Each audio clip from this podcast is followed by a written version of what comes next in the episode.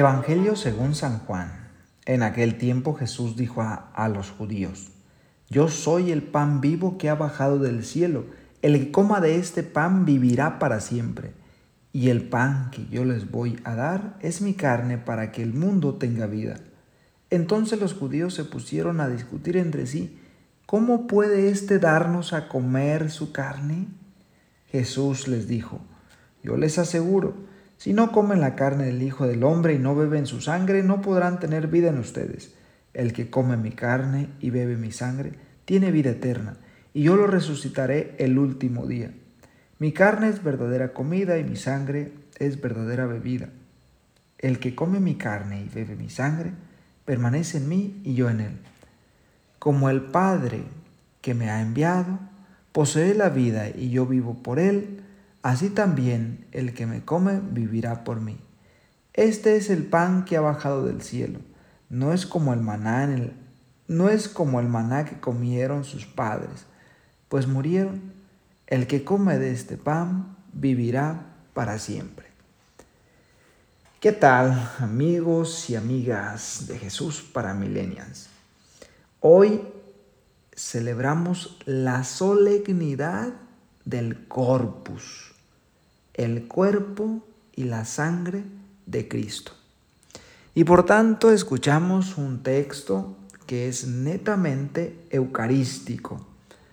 este pasaje donde nos fundamentamos nosotros, cristianos católicos, sobre el sacramento de la Eucaristía, aparece en los cuatro evangelios. En el Evangelio de Mateo en el capítulo 26, verso 26, Evangelio de Marcos, en el capítulo 14, Evangelio de San Lucas en el capítulo 22 y en el Evangelio de Juan en el capítulo 6. Y yo quiero que pongas atención sobre lo siguiente. Existen muchas comidas nutritivas que pueden proporcionar los nutrientes necesarios para mantener una buena salud. Algunas de estas comidas más, más nutritivas incluyen lo siguiente. Verduras de hojas verdes, tales como verduras como la espinaca, el coliflor, eh, las acelgas, eh, que contienen pues vitaminas, minerales y, y antioxidantes. También una buena alimentación para tener buena salud incluye Frutas. Las frutas son ricas en vitaminas, minerales, fibra y antioxidantes. Se recomienda consumir una variedad de frutas para obtener una amplia gama de nutrientes. También es muy necesario en nuestras dietas el pescado. El pescado es una excelente fuente de proteína y ácidos grasos, omega 3, que son importantes para la salud del cerebro y del corazón. Fíjense nomás, si nosotros comemos mucho pescadito, pues estaremos bien de nuestro corazoncito. También pues se recomienda comer legumbres. Las legumbres como los frijoles, las, los guisantes y, y lentejas son ricas en proteínas, fibra y hierro. Es necesario que también se coma frutos secos y semillas. Los frutos secos y las semillas son ricas en grasas saludables, proteínas y una variedad de vitaminas y minerales. Es muy necesario comer huevo. Los huevos son una excelente fuente de proteínas y contienen una amplia variedad de nutrientes importantes. Igual la carne magra la carne magra, como el pollo, el pavo y la carne de res, son ricas en proteínas y otros nutrientes importantes como hierro y zinc. Es necesario, por último, incluir también en nuestras dietas los productos lácteos.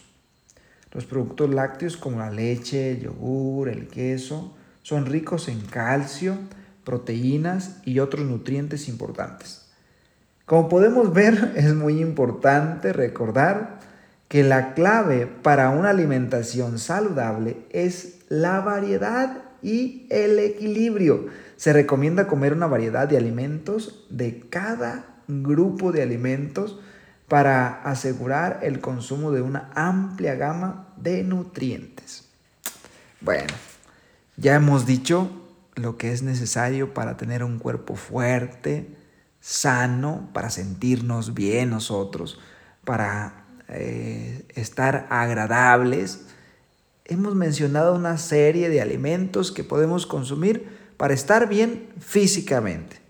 Ahora, ¿Qué tenemos que hacer para estar bien espiritualmente? ¿Rezar el rosario? ¿Hacer nuestras oraciones? ¿Hacer una obra de caridad? Todo esto es muy necesario. Pero vean ustedes, ¿qué es lo que dice el Evangelio? Yo soy el pan vivo que ha bajado del cielo. El que coma de este pan vivirá para siempre qué profundidad y grandeza de palabras que Jesús nos dirige a nosotros. Sin embargo, igual que en tiempo de Jesús, hay personas hoy, porque en tiempo de Jesús entraron en discusión y empezaron a decir, ¿cómo es posible que éste nos dé a comer su carne y su sangre? No entendemos. O sea, nosotros tenemos la Eucaristía, el alimento de nuestra vida espiritual. Si quieres tener fuerzas internas para superar cualquier obstáculo, para triunfar en la vida, es necesario alimentarnos de la Eucaristía. Siempre les he dicho que las personas que van a la celebración eucarística o una santa misa es la oración más grande que podemos hacer, porque ahí está condensado toda la fuerza de Dios. En la celebración eucarística escuchamos la palabra, reflexionamos la palabra, nos alimentamos de su palabra.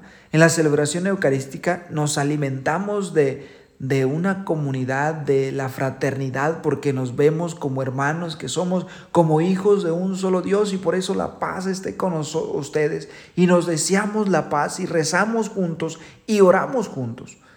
En la oración, en la celebración eucarística está el pan que nos da la vida. Si nosotros lográramos entender y captar la profundidad de la Eucaristía. Queremos estar bien físicamente, hay que comer bien. Queremos estar bien espiritualmente, hay que alimentarse de la Eucaristía. Imagínate cuántas personas a veces llevan años y años sin ni siquiera ir a una misa y mucho menos alimentarse del pan que nos da la vida. Cada que comulgues tú, te conviertes en este mismo pan que deben comer los demás. Los demás deben alimentarse de ti. Por eso al alimentarnos de la Eucaristía, nosotros también somos pan que nos compartimos a los demás, que nos damos a los demás. Ojalá que tengas en cuenta esto. ¿Comulgaste? Ahora, ve y sé pan para los demás. Pan que alegra, pan que alienta, pan que fortalece, pan que aconseja, pan que escucha las necesidades y los problemas que a veces vivimos con los demás. Debe de ser un pan bueno, no un pan echado a perder, ni una comida echada a perder. Debemos ser pan que alimenta, que nutre, que tiene los nutrientes, las proteínas para aquellas personas que la necesitan espiritualmente. Qué maravillosísimo sería reflexionar más a profundidad sobre la Eucaristía. Pero no nos podemos llevar aquí pues todo el día explicando esto. Hoy es jueves de Corpus Christi. Celebramos el cuerpo y la sangre de Cristo. Si vas a la misa, que hoy sí nos obliga a ir a misa porque es solemnidad, solamente son algunas solemnidades al año, el 25 de diciembre, el 12 de diciembre, el día 1 de enero, el Corpus, los domingos, en realidad son poquitos días los que la iglesia nos pide asistir a misa. Ojalá que al comulgar hoy a Jesús, lo hagas con todo el corazón, con toda la fe. y que Él corra por tu sangre. Tú te vas a convertir en ese sagrario vivo donde está Jesús, donde mora Jesús. Que Dios nos ayude siempre a amarlo con el corazón y a comulgarlo con toda devoción. Soy el Padre Omar Magaña Mendoza, un gusto de compartir con ustedes el Evangelio, esta reflexión. Eh, esto fue Jesús para Millennials.